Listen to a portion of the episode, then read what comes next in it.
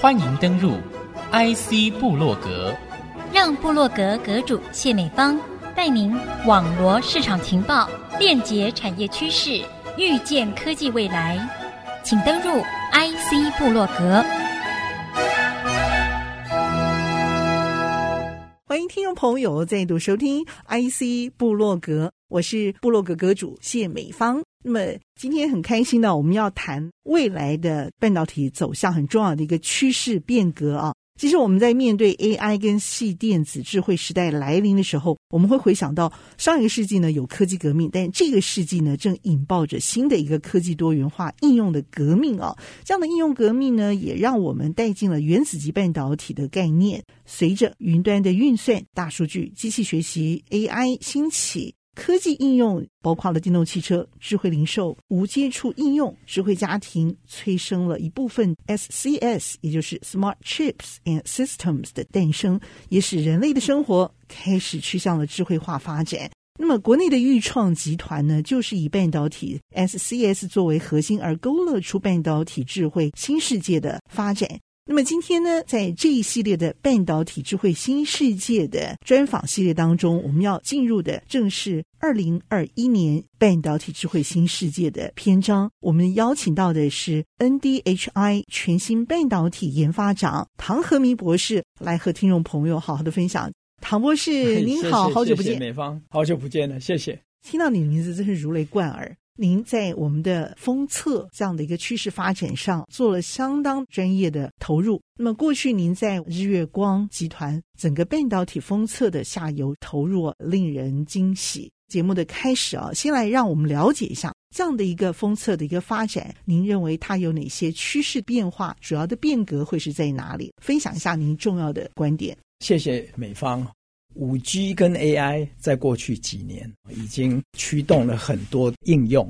刚刚美方也提到说，这些应用包含电动车啊，最近很红的，大家都在谈 Metaverse，还有就是很多的物联网的产品，不管是 iWatch 这几年的大幅成长哦。所以五 G 跟 AI 呢，过去几年已经很明显的看到它驱动很多很多的应用。那将来这个趋势呢，不仅会继续，我们可以 expect 应用在五 G 甚至未来的六 G 跟 AI 的驱动下，会有爆炸性的成长。那这些应用呢？我在半导体快四十年了，从哥伦比亚大学拿博士到现在三十八、三十九年了。这些应用在过去几年已经促进了这个半导体的成长。今年半导体总产值预估会到五百三十一个 billion US dollar。往前看呢，有越来越多的应用会驱动半导体以 CAGR 每年的成长率会以七趴的速度往前成长。到二零二六年呢，预计这个整个半导体的产值会到六百一十五个 billion。这些应用除了驱动半导体的成长，以每年七趴的速度成长，哈，虽然有疫情、有 trade war，更重要的是它驱动数据的爆炸性的成长。以 Cisco 的这个 data center 的这个 data traffic 的最近的资料来看，哈，二零一六年这个 data center 需要处理的数据的量是六点八个 zettabytes，这多 zettabytes 就是十的二十一次方，哇，好，然后呢，从这个二零一六年的六点八个 zettabytes 到年底，预计会成长到二十个 zettabytes。就是二十乘以十的二十一次方的 bytes，这资料量有多大？简单的说，就是以今天这个 smartphone 平均每一个手机有三十二个 gigabytes 来看。二十乘以十的二十一次方，或是二十个 zettabytes 的这个 data 的量，就相当于哦，今天全世界有七十八亿人嘛，嗯，每一个人都要买十一个手机 smartphone，哇，那，那个量这么大，而且这个 data 的爆炸性成长，从二零一六六点八个 zettabytes 到二零二一的二十个 zettabytes，大概成长三倍嘛。未来这个速度随着应用爆炸性的成长，会是更加速。在过去、现在跟未来，刚刚美方您也提到那个 data center 啊，这些数据基本上大数据背后哦，就是三个 C。第一个是 Cloud，就是 Data Center，就是要处理的速度要特别快的。那再来就是 Connectivity，第二个 C 就是 Base Station。嗯、第三个 C 就是 Client，就是 Consumer，你我用的 PC 手机哈。嗯在过去、现在、未来呢，当然要处理资料的压力最大的都在云端，所以我们在讲 Mega Data Center，Data Center 越盖越大，Google 啊，很多家的台湾来盖 Data Center 哈。但是更重要的，对一个半导体从业员来看，这个巨量的这种爆炸性的 data 成长是什么意思？简单的说呢，就是 High Performance Computing。意思就是说，以刚刚三个 C 的 Cloud 来看，就是在云端 Mega Data Center 的 Server 跟 Switch，它里面的 Processor 跟 Memory 这一类的 IC，就需要用最终极的 IC 来处理这么巨大的 data 的量，就是你最好的 performance，你需要最终极的 Processor 的 performance。才能处理，不管是三纳米，今天看是三纳米嘛？对，这是最终极摩尔定律最终极的 IC 来做，主要是 processor，不管是 ASIC、FPGA、CPU、GPU 这些 processor 都是最终极处理数据的 processor，都要用摩尔定律最好的、台积最好的三纳米什么来做，才有办法来处理这么大的 data 的量。但是呢，摩尔定律大家都知道慢下来了。因为你到了三纳米，你的那个 gate、source 跟 drain 有一些结构层已经到了几个原子层的，当然有一些从 FinFET 走到 gate all around 啦，有一些 germanium 的 channel，有点专业的术语，但是它已经慢下来了。但是不错的是，IC 技术的演进还是让 device 的 scaling 继续，IC 的 performance 的 scaling 能够。差不多是继续 follow 摩尔定律，甚至超过一些，主要是靠最终极的 IC 封装。这些 high performance computing，不管是 AI 或是 data center switch server 用的这些 PC 里面的 processor，要是最顶级的、最快的 processor 以外，哈，它还是需要封测，最高端也是终极的封测。手机是用 fan out，手机的那个 processor，手机也是越来越快，没有到 high performance computing。但是你到最终极的 HPC 都是二点五 D、三 D、二点五 D IC、三 D IC 最终极的封装来做。我在日月光十四年，技术长跟集团研发总经理十四年，我很有幸也很感激日月光给我这个机会。我带领产业这些最终极的封装哦，不管 Fan-out 二点五 D、三 D Embedded，或是后来的 Silicon Photonics，我都是第一个带产业做，然后全世界跟。以 HPC 二点五 D IC for High Performance Computing 来看的话，这个是什么意思？简单的说，一个二点五 D IC 的封装里面，它有二十一个带。二十一个 chips 哦，芯片二十一个芯片，这么多。那二十一个芯片呢？其中是有五个 high bandwidth 的 memory，就是五个 high bandwidth 的 memory。每一个 high bandwidth memory 下面都有一个 logic，上面有四个 memory。所以每一个 high bandwidth memory 的这个 stack 就是一个三 D 的堆叠，哦，都有五个带，哦，它有四个二点五 D IC 有四个 high memory bandwidth 的 stack。OK，那四乘以每一叠有五个带，就二十一个，对不对？ASIC 再加一个，就二十一个带。这一些都给焊在 Silicon Interposer 上，用细来做的，两边都拉线，有穿孔，through silicon via，整个堆叠好以后再焊到呢 organic 有机的基板上。那以这个来看，它就是这么复杂。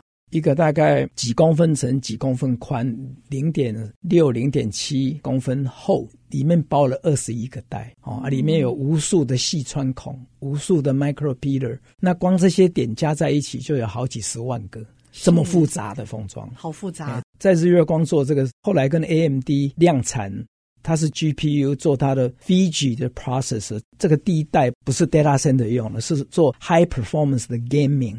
是给那个对 game 有热情的那些一定要最好的 GPU 的人，哦，二十一个代，OK，哦，所以呢，就是最终极的 IC performance，IC 技术在进步中，device scaling 有继续，基本上也差不多 follow 摩尔定律，但是摩尔定律更重要是 performance，IC 的 performance 能够继续演进，在过去呢是终极的高端封测。来配合终极的 IC，才有办法让 IC 的 performance 在过去几年继续精进。是、哦，基本上 follow 摩尔定律，不是原来的摩尔定律的状况。是。那么，谢谢我们的全新半导体研发长唐和明博士精彩的分享。休息片刻，我们稍后再回到 IC 布洛格。欢迎听众朋友再度回到 IC 部落格。今天的节目非常的专业哦，但是好精彩哦！我觉得这里头有看到了晶片的封装世界里头很重要的一个智慧新蓝图。那这样的一个新世界呢，我们可以看得到它是如何精密的发展。我曾经有听林本坚院士啊提过一个概念，就是现在已经不谈摩尔缩小，而是谈摩尔经济。换句话说，重要的就是这样的异质整合的一个封装的技术要进来，对不对？是是。那这也是我想请教您的下一个问题之所在啊。其实听这样谈的话，我们的摩尔经济继续发展，封测呢就是很重要的一个关键步骤。所以我请您来分享这个部分的原因就在这里啊。您谈到异质整合的一个平台或是方法。以这个来做切入，这个部分您认为以这个来做切入，它后面发展的一个重大的一个商机跟市场会是在哪里？刚刚讲的二点五 D IC 基本上就是一直整合，最高端、最终极的 IC 封装。我刚刚以二点五 D IC 为例子，二十一个代。当你谈到最终极的 IC 封装的时候，一般人都会提到。System in a package，哦，就是 SIP，好，那 SIP 简单的定义是什么呢？就是一个封装里面，只要超过一个 active device，一个 active device，不管是 logic、memory 或是 MEMS，只要电一通，它就有动作，叫 active device。当然，二点五 D IC 二十一个代嘛，二十一个代超过一个嘛，对，它就是最终极的 System in a package，叫 SIP，哈。Okay. 这个最终极的这个 SIP 叫二点五 D IC，它促进它 enable 这个异质整合。什么叫异质整合？因为以二点五 D IC 来讲，原来那些 memory 都是在主机板上，嗯、不在封装里。嗯、那现在你把它拉来，跟 process 摆在一个封装里面，memory 跟 logic 或是这个时候是 GPU，也可以把它当成是一种异质整合。因为 memory 的制程跟 logic 的制程在 fab 是不一样的。台积它是 Logic，台湾像南亚科啊，或是像地基电，它制成是不一样，所以只要超过一个 Active Die 就是异质整合。嗯、那异质整合跟这个终极 SIP 的封装事实上是一体的两面哦。嗯、那您刚刚提到林本坚林博士哈，他以前也是我 IBM 研究中心总部，我在日月光十四年，在 IBM 研究中心也差不多十四年哦，也是我很尊敬的同事。是。我来谈一下未来哈。事实上呢，谢谢美方刚刚提问，就是基本上在过去三五年来，在产业已经有一些破坏性创新已经在进行中，是有五个面向。这个破坏性创新之所以过去几年能继续，都是因为 IC 持续精进。但是高端的或是中级的封测也持续进行，两个加在一起才能够能够让我们半导体哈能够在这个破坏性创新的过程里面达到我们的目的。是，那这个破坏性创新呢，并不是就停了，它是可能未来五年十年会继续，那会制造出会驱动出更多的 IC，甚至更重要的是一直整合或是高端封测的大机会。五个破坏式创新，第一个是 processor 的 IC，尤其最近这几年哈，当然刚开始有时候 memory 是 IC 技术与 memory 先，然后最近几年那 processor 都是驱动摩尔定律的最前端嘛。那当然 memory 也有它的，只是也继续在精进。processor 在过去都是以 system on chip 的观念。就是系统级单晶片的观念。虽然摩尔定律呢，把每个 transistor 越做越小，但是因为功能越来越多，所以芯片还是越来越大。到了二十纳米、十六纳米以下，这个技术难度，因为 device 结构已经越来越去原子层了哈，已经只有几个了，基本上带越来越大。已经快到那个 reticle 的 limit，就是那个曝光线那个光照的极限哈。然后你带越做越大，你一个十二寸的 wafer，你只要带这么大，带越大，你能产出的颗粒就越小嘛。那只要某一个带一个灰尘在不对的地方，你那个带就泡汤了。所以你带越做越大，除了会触及这个 reticle 的 limit 以外，还会变成造成一有很大的挑战。那你平行的这个带越来越大呢？那个 interconnect，因为那个 processor 里面都有 memory，都有 SRAM，那你跟计算的部分跟储资料的部分距离会越来越长，就有 interconnect 的 delay，那也成本越来越高。也有 time to market 的风险哦，所以最近这几年就开始看到，就是这些 ASIC、CPU、GPU 或 FPGA，主要还是以这几个都是 processor 为主，就是把一个 system on chip 的大的带的功能，它里面当然也有 CPU，有一些 peripheral 的 function，有 memory，把它 break down 变成需要摩尔定律最尖端的，比如说 logic 演算的部分，比如说用三纳米。那其他这些 peripheral 的可能用七纳米或更高，相对三纳米那些比较成熟，或十几纳米比较成熟嘛。所以你每个十二寸的 wafer，你要是用三纳米，这个叫 chiplet 的观念，小晶片的观念，chiplet 变成说我最需要运算、最需要最快的 logic 的部分，我把它用三纳米。三纳米当然比原来你不管这些周边的啦，什么都要用三纳米一起做的带小很多嘛。嗯，所以我十二寸的 wafer 我就产出很多这个。嗯，那更棒的是说，我其他这些周边的这些可以用相对成熟的，不管十几纳米或多少了，已经都量产了。不管台积、联电加在一起呢。第一个就是我 time to market，第二个省钱，第三个我没有 reticle 的 limit，因为带变小了嘛，没有光照的限制了嘛，所以这个变成第一个大破坏性创新的趋势是 system on chip，就是几十年来驱动半导体的演算，不管是 data center 或我们 PC，变成大的带的趋势不在了，嗯，变成往小带走。那善用这个 IC Foundry 产业能够用较成熟，所以成本上、时效上、风险上也变小。Logic 这个还是最高端的嘛？对，你最终极的 IC，你还是要用最终极的封测，把这几个摆得很近，让这几个摆在一起的时候，感觉像一个芯片一样很近，每个都很近，嗯、哼哼哦，距离就要很近，是是哦，所以它也是要用最终极的 system 的 package 来把它整进去。OK，谈的东西不外也是二点五 D、三 D，就我以前在日月光带产业做的这些技术是。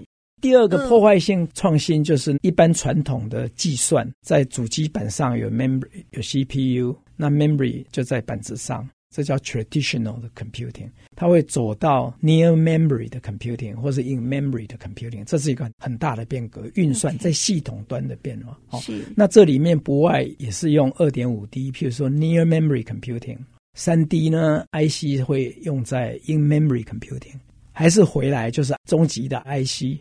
配合终极的封测，两个继续让这个破坏性创新可以继续。以前并不是这样子，是不是？以前的运算板子就是主机，像 PC 的主机板 CPU 在一个地方。然后那个 memory 也在板子上焊，那你用二点五 D 把 memory 从板子上拉来，直接跟 processor 整在一起。嗯哼，哼，好、哦，这个就是二点五 D。哦，那是精进、哦、那你就是 memory 摆在 processor 的旁边。嗯哼，哦，那这叫 near memory computing，它用二点五 D IC。那 in memory 呢是更激进了，就是把 memory 直接就焊到 processor 上，所以距离最近。哦所以因为你在运算的时候，你以前要从 processor 经过主机板跑到主机板另外一边有 DRAM 有 memory，现在不是，现在就是到三 D IC 的时候，它直接就 processor 从厚度的空间直接上面就有焊 memory，所以你一面算总要存一下，然后再回来再抓回来，嗯、这种 data movement 的 delay 就少很多。是哦，这个就是所谓的 memory 的 wall，memory 的墙，就是过去。嗯到现在也是一样，就是 processor 的速度的进展远大于记忆体，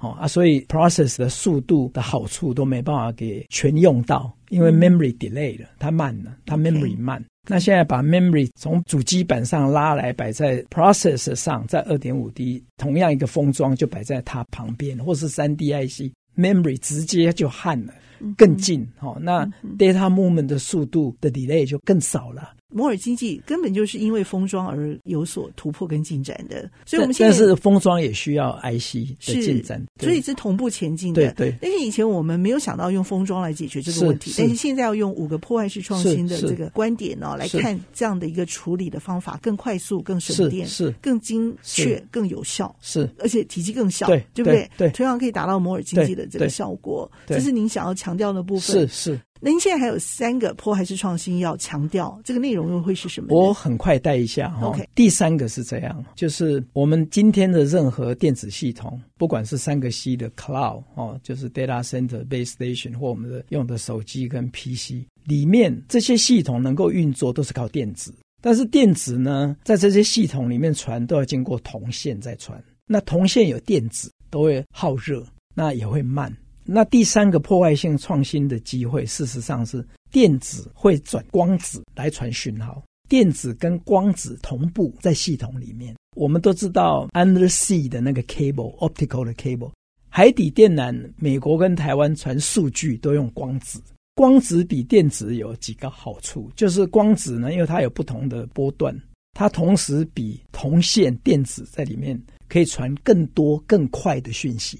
同时可以传更多的 data，更快的 data 的传输。更重要的是呢，现在大家都在讲节能，它事实上没有像铜线有 resistive 的 heating，只要电一通，它还是有电阻啊，它就会就会耗热。这是我在日月光跟台达电做的哈，就是从这个海底电缆那一端，在过去几年，当然在 data center 端，在过去有十 G 的 optical transceiver 光通讯的模组。我在日月光的时候是跟台达是从十 G 到四十 G 到一百 G，就是光通讯的模组。光通讯的模组一百 G 的话是二零一五年就量产，那个就是 Silicon Photonics 啊，Silicon Photonics 它这个简单的说就是把海底电缆的东西哈，就把它拉来到需要处理最多 data、需要最快速处理最多 data 的 data center 里面。一百 G 刚开始是用在那个 switch，你把它看成一个高端的 PC。一个 rack 就是 data center 里面很多 rack，下面很多 server，可能二三十个 server，然后上面有一个 switch，rack 跟 rack 中间传输靠 switch，它已经跑到那个 rack，就是那个 PC 的后面插进去了，已经走到那么近了。可是呢，这个还不够，因为 data 还是继续在爆炸性成长嘛。它是光转电，电转光的讯号已经到 rack 的后面了哈，switch 就把它看成一个高端 PC 的那个 ASIC 处理器。它还是有一段距离，所以主流趋势将来会是把 processor 现在还是铜线还是电子在里面，跟后面插的这个会整在一起，就是光跟电在那边 exchange，从背后插的会走到直接就在 processor 的旁边，那会更快。哇，太厉害了！哎，这是第三个重大的变革。OK，那背后一样都是 IC 要进展，但是更重要的是高端的 SiP 封装，终极的 SiP 封装。已经不是电了，它是电跟光都要整在一起。是、哦，这是后摩尔时代的大事。所以，我们现在技术已经可以这样子对，现在都有都有。我们个人也有很多想法，怎么走下去。再来就是，不管是最终极的 IC 的眼镜，或是最终极的 SiP 封装的眼镜，未来五年到十年哈、哦，都可以用一句话，它的主流趋势都可以用一句话来结束。就是说，会在厚度的空空间里面，越多的 IC 的功能跟封测相关的功能，厚度的空间。所以刚刚讲二点五 D IC 里面有 High Bandwidth 的 Memory Cube，就是在厚度空间叠五个带，变成 Memory Cube 一样叠。这里面也有 IC 的眼镜，有封测的眼镜。那三 D IC 当然就是 In Memory Computing，Memory 直接叠在 Processor 上，都是这样。哦，所以是厚度空间，这厚度空间的研发，不管 IC 或封测会继续。那第四个很有趣的哈，就是以高端封测来看，终极的 SiP 封测来看，未来除了在 3D IC 在带跟带这样叠以外，未来一个主流趋势会把被动元件跟主动元件 Active Die，譬如说 Power IC 整个 Active Die。就直接埋在基板里面，这是主流趋势。哦，因为在同样的一个体积里面，你封装的尽量在能够结越来越近，processor 跟 memory 越来越近，光子电子交换要处理数据来来回回的时候越来越近，都希望在一个固定的体积里面都把它整进去，不是体积越来越大。以封装来看的话，最后一里路就是基板。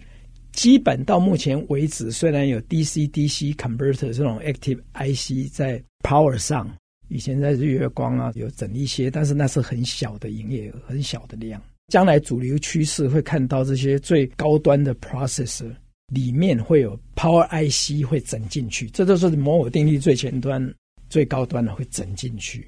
所以呢，基板本身呢不是以前 organic 就 organic，它变成异质了，里面有 silicon。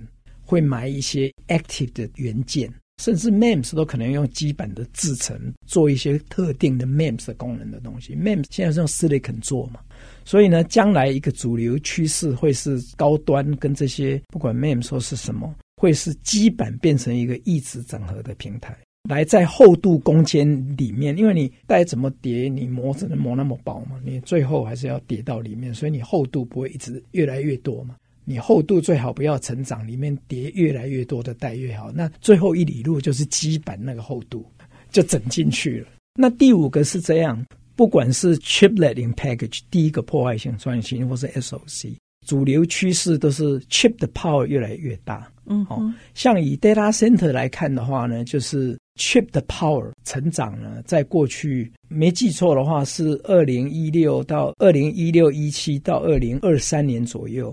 Data center 那个 processor chip 的 power 散的热会从两三百瓦成长到一千瓦。哇，一千瓦就是我们六十瓦一个灯泡嘛，烛光灯泡。它光光那个芯片这么大小，是就十六个了，就十六个了。对呀，好。那最近呢，因为 high performance computing 除了这些 processor 以外，还有一个更重要的主流趋势就是 AI 来了。AI 就是运算啊，同时要处理很多东西，很快的运算。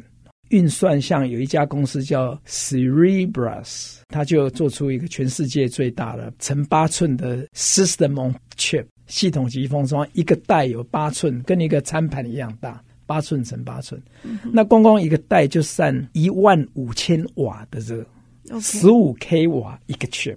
这个就逼的就是说，驱动的这个 data center 的原来都是气冷就好了嘛，嗯、那些 rack server switch 它就变成进入。水冷嘛，那水冷可能不是水直接碰到 chip，那将来看起来 chip 直接碰到水，或是其他的 coolant 冷却剂都是可能的。嗯，从来没有需要处理，因为主要还是追溯这个源头，还是到这种爆炸性的 data 成长，还是追溯到终极的 IC 要一直给用，能够用到最大，终极的 SIP 的封装要给用，但是你处理资料越多。你就需要多更多的 power。当然，渐渐的这个光跟电整合在一个 process 上，渐渐会从这个 data center 走到，甚至最终有可能走到我们的手机。哦，还没有到，一般都是 data center 的主流技术弄完了以后，到那个有一些这种东西会走到 base station。先行者是 data center，然后就走到 base station，因为这边 data center 快，base station 也要快。接下来我们这个用的也会快，当然有的是我们想更快，对不对？驱动 data center 嘛，真正追源还是我们这个 consumer，永远不满足这个，都希望更好。所以呢，这五个。破坏性创新的机会都是驱动终极 IC 眼镜、终极 SiP 封测的眼镜，然后未来几年更会是这样。我觉得这真的是终极的一群高手。透过您的这样的分享，让我们一窥了这样的一个小小的晶片世界里头的唐奥。这也是让我觉得在全世界可以看得到台湾，就在我们的这个摩尔经济发展之下，看到这个封装未来重要的一个趋势，而令人佩服不已的，就是我们的研发团队。那我很高兴哦，可以透过前日月光总经理哦，也是我们现任的 NDHI 全新半导体研发长唐和明博士哦，精彩的分享，谢谢唐博士，谢谢，谢谢，谢谢美芳，谢谢，也谢谢听众朋友您共同的参与。IC 部落格，我和唐和明博士一起和听众朋友 say goodbye，拜拜。拜拜。